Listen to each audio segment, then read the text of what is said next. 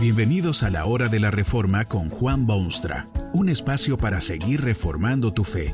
Este podcast es patrocinado por la casa editorial Poema Publicaciones, tu primera opción para libros centrados en el Evangelio, para cada rincón de la vida. Para ver los nuevos libros de este mes, visita nuestra página www.poema.co. Ahora escuchemos a Juan Boonstra con el programa de hoy. Esta conferencia se titula Cosa de Diablos y está basada en las palabras bíblicas de Lucas 22, 53. Mas esta es vuestra hora y la potestad de las tinieblas.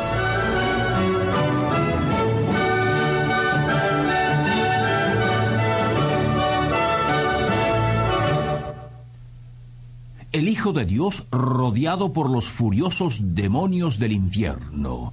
Tan increíbles fueron los sufrimientos del Cristo para poder ser Salvador.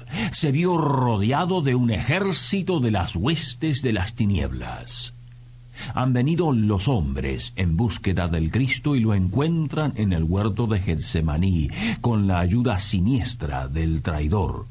Jesús no huye despavorido, sino que sale al encuentro de aquella turba con toda la calma del mundo. Esto es lo que les dice en su misma cara.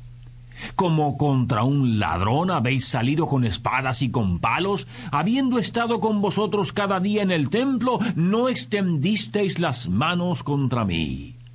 Mas esta es vuestra hora y la potestad de las tinieblas. ¿Qué es eso de potestad de las tinieblas? ¿Qué quiso decir Jesucristo? La cosa es extremadamente complicada, pero también maravillosamente simple. Jesús se admite estar bajo la influencia directa de los habitantes del infierno, cosa de diablos. Este evento en la vida del Salvador aparece también en otros autores bíblicos y en estos se descubre que la frase potestad de las tinieblas es reemplazada por la frase para que se cumpla la escritura. Esto significa que desde tiempo inmemorial estas cosas eran de esperarse. Dios las había preparado y las estaba ahora llevando a cabo. Crucial es este momento en la historia del mundo, cargado de peligros, escalofriante, cosa de diablos. He aquí los bárbaros judíos que quieren prender al Cristo y que nunca pudieron. Vinieron a Jesús en el templo y nada pudieron hacer. ¿Por qué pueden prenderlo ahora, en ese momento preciso en el reloj de la historia? Por una simple razón esta era la hora designada por Dios para ese sometimiento de su Hijo a cosa de diablos. Es su hora, como lo dijo el Señor. Dios ha estado preparando la historia con todos sus altibajos para entregar a su Hijo en las manos de las huestes tenebrosas. Lo ha estado haciendo desde el momento inicial del Génesis capítulo 1 hasta el presente ha guiado los eventos del hombre, el descubrimiento de continentes, la formación de imperios y la decadencia de esos mismos imperios para que todo desembocase en ese momento en que su hijo estaría involucrado en cosa de diablos. Dios dio forma a los sucesos espectaculares y también los detalles para que llegase esa hora en que Satanás tendría a su disposición al Redentor de su pueblo. Estaría sometido a la potestad de las tinieblas dirigió las batallas de los Césares, el conflicto de reyes caprichosos, el sol y la luna y las estrellas, las migraciones de pueblos, las guerras y diferencias y tratados de paz.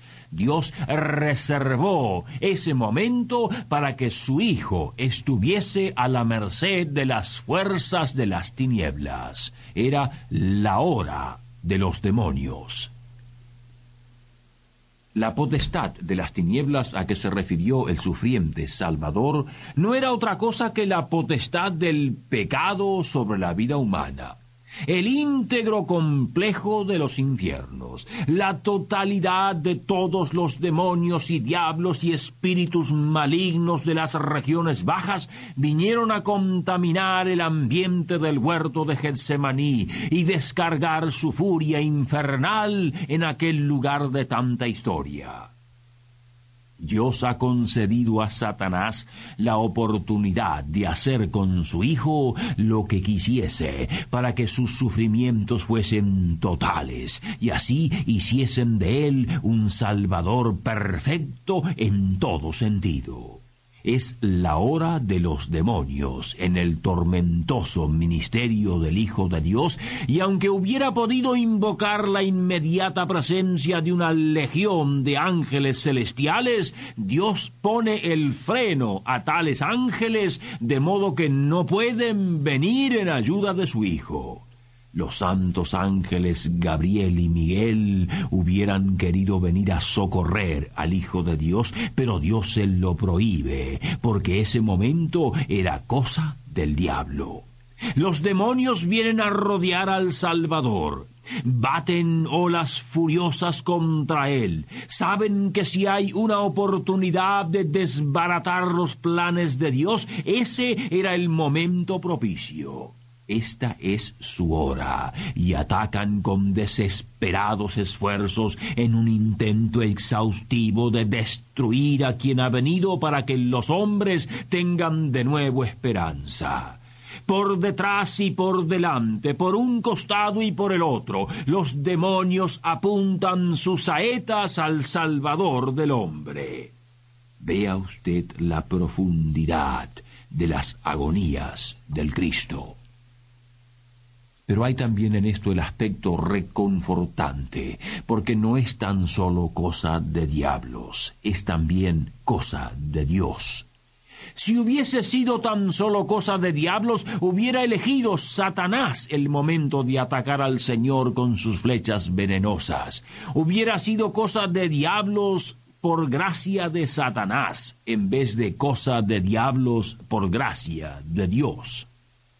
Felizmente fue Dios quien seleccionó el momento o la hora en que su hijo estaría a merced de esas fuerzas destructivas. Ni siquiera el diablo con todas sus artimañas y trucos y poderes milagrosos puede controlar los designios de Dios. Era Dios quien había resuelto en la recóndita eternidad que enviaría a su Hijo al mundo para que todo aquel que en él cree no se perdiese, mas tuviese vida eterna. Era Dios quien había canalizado los actos de la historia para que permitiesen la llegada del Cristo a Palestina bajo el dominio de las legiones romanas. Era Dios quien había sostenido a su Hijo en los momentos críticos de su obra trascendente, y era Dios quien determinó que esa era la hora que le sería concedida al diablo para zarandear al Cristo y Cristo se vio efectivamente rodeado de pies a cabeza por los gritos agudos de las huestes satánicas. Pero no era tan solo un acto permisivo de Dios en el cielo. Cristo se vio implicado en esta cosa de diablos por su propia voluntad, además. Después de todo, ¿no es él mismo quien se dirige a los representantes de Satanás y les dice, esta es vuestra hora y la potestad de las tinieblas? Jesucristo mismo lo dice y prácticamente se entrega en manos de aquellos demonios para que lo ataquen y sacudan y embistan y zarandeen a su gusto. Habráse visto Salvador más dispuesto a someterse hasta lo último con tal de asegurarse la salvación del peor de sus hermanos. Gloria a Dios por él. Fue atado a partir de ese momento, obligado a atravesar las más duras y penosas experiencias que ocurren durante su pasión. Cosa de diablos. ¿Sabe usted quiénes han atado al Hijo de Dios? Son tres, el diablo, el hombre y Dios. El diablo porque quería destruir las fuerzas divinas, Dios porque quería salvar a su perdida criatura, y el hombre porque era su pecado que había metido a Satanás en todo esto. Esto equivale a decir que usted participó de aquellas ligaduras que ataron al Cristo y los sometieron a cosas del diablo. Aquel Cristo fue entregado en manos de fariseos, no solamente, sino también en las manos del mismo Satanás o a la potestad de las tinieblas. Las dimensiones de aquella experiencia difícilmente pueden medirse en términos humanos, van mucho más allá de lo que acostumbran los hombres. Pero hay sí un modo de encarar el asunto y es este. Todo lo que tuvo que sufrir el Salvador lo sufrió a raíz de haber cargado él los pecados de todos nosotros. Tan grande es el pecado humano, tan devastador, tan mortífero y mortal, que el Cristo se vio precisado a humillarse al máximo y hasta ser manoseado por las fuerzas de los infiernos. Luego de semejante verdad desplegada ante sus ojos, usted no puede o no debe permanecer impasible. No lo afecta ver a este Cristo inocente rodeado por la potestad de las tinieblas, ni siquiera al recordar que quizá fue por usted que lo hizo. Esto significa que hay un camino para el hombre que ha pecado, un rayito de esperanza, todo hombre, a causa de sus transgresiones y olvido y desobediencia, está bajo el dominio de las fuerzas del infierno. No importa el aspecto exterior del ser humano, en su fuero interno su persona se ve atrapado en las garras poderosas de los demonios que lo conducen plácida pero seguramente hacia una eternidad desastrosa. Solo en el Hijo de Dios hay posibilidad de escape, porque Él se humilló hasta lo sumo, como decía el apóstol, para que los suyos no tuviesen ya necesidad de tales agonías. Cristo se entregó a sí mismo a la potestad de las tinieblas, para que el hombre pecador no tuviese necesidad de tan espantoso encuentro. Si usted no acude de inmediato a refugiarse en aquel Cristo que lo llama, eso sí que es cosa de diablos. Que este mensaje nos ayude en el proceso de reforma continua según la palabra de Dios. Si quieres profundizar en la exposición bíblica, puedes buscar más recursos en www.poema.co. Allí encontrarás libros que te ayuden a entender la palabra de Dios y aplicarla a tu vida. Poema, el Evangelio para cada rincón de la vida. Nos vemos en el próximo episodio de La Hora de la Reforma con Juan Bonstra.